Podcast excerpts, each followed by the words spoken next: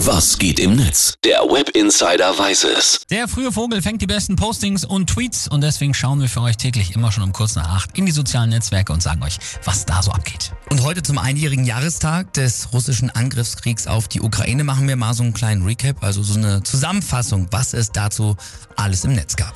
Und es gab dazu natürlich Millionen Reaktionen und Postings, ja. die können wir natürlich nicht alle wiedergeben, aber was man schon mal sagen kann, die Anteilnahme war ja wirklich zu jeder Zeit wirklich riesengroß. Total. Und ich erinnere mich auch noch sehr gut an den 24. Februar 2022. Ja. Ne? Da waren wir beide hier total fassungslos. Lange hatte man gehofft, dass vielleicht am Ende doch nichts passiert und dann halt doch Kriegsbeginn. Und solche Tweets hier von Marilena aus der Ukraine, damals ging das Internet da noch. Explosion in Mariupol, die Fenster zittern, wir zittern im Keller. Bis zum Schluss haben wir gehofft, jetzt ist es wieder still. Ja, gefriert einem auch ein Jahr später noch das Blut in den Adern, ist so. Oder Frau Gauss hat geschrieben, ähm, sie ist aus Deutschland, äh, welch Luxus, Nachrichten ausblenden und ins Bett gehen zu können, ohne befürchten zu müssen, dass dich Raketen aus dem Schlaf reißen könnten. Meine Gedanken gehen zu den unzähligen Menschen, die heute wahrscheinlich nur schwer in einen ruhigen Schlaf kommen.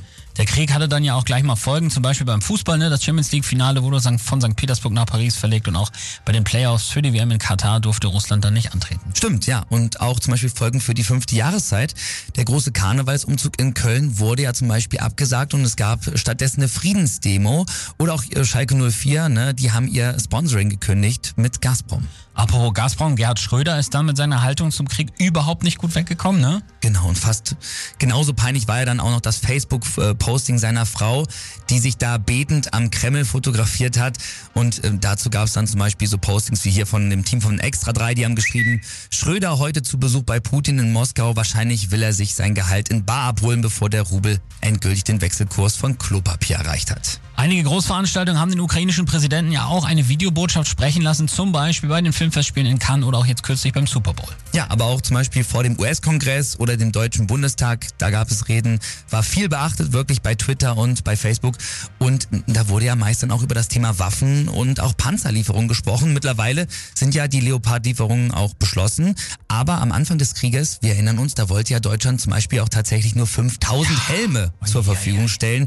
Und da gab es dann so Postings hier zum Beispiel vom User Macher, der hat geschrieben, ja super, warum dann nicht noch 5000 Kohlenhydratriegel? Dann halten die Ukrainer doch sicherlich den Krieg ganz durch. Mittlerweile ist schon einige Male auch das Wort Atomkrieg gefallen. Es gab die lang erwartete Rede von Putin zur Lage der Nation mhm. und ein Jahr Krieg sind vergangen, aber Kiew steht immer noch.